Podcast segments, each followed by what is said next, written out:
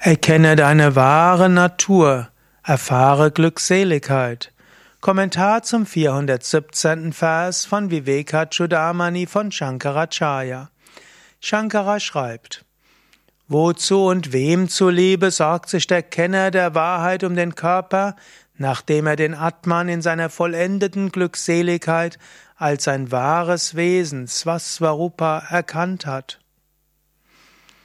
Wenn du einmal deine wahre Natur erfahren hast, erkannt hast, brauchst du dir keine Sorgen mehr zu machen. Kümmere dich um den Körper, aber mache dir keine Sorgen um den Körper. So ähnlich, wenn du Balkonpflanzen hast, dann kümmere dich um die Balkonpflanze, aber mache dir keine Sorgen. Es mag ja mal sein, dass du, dass vielleicht Hagel ist und so die Blumen kaputt gehen. Ist nicht weiter tragisch. Es mag sein, dass der Körper krank wird, ist nicht weiter tragisch. Ja, gieße deine Balkonpflanzen, dünge sie, kümmere sich um sie. Aber dein Glück sollte nicht von den Balkonpflanzen abhängen.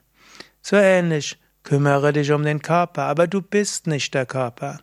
Die Vorstellung, dass du gesund sein musst, ist unsinnig. Es gibt dieses unsinnige Sprichwort, das sagt, Gesundheit ist nicht alles, aber ohne Gesundheit ist alles nichts.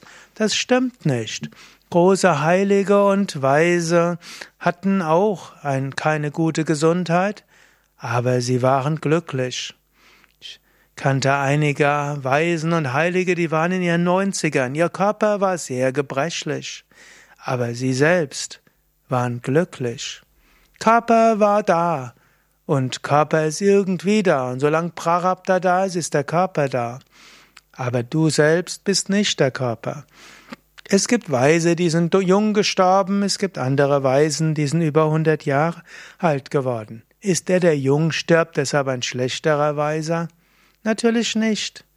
So ähnlich, ob du jünger oder später stirbst, spielt doch keine Rolle. Mach alles, um dein Selbst zu verwirklichen und gib alle Verhaftungen auf.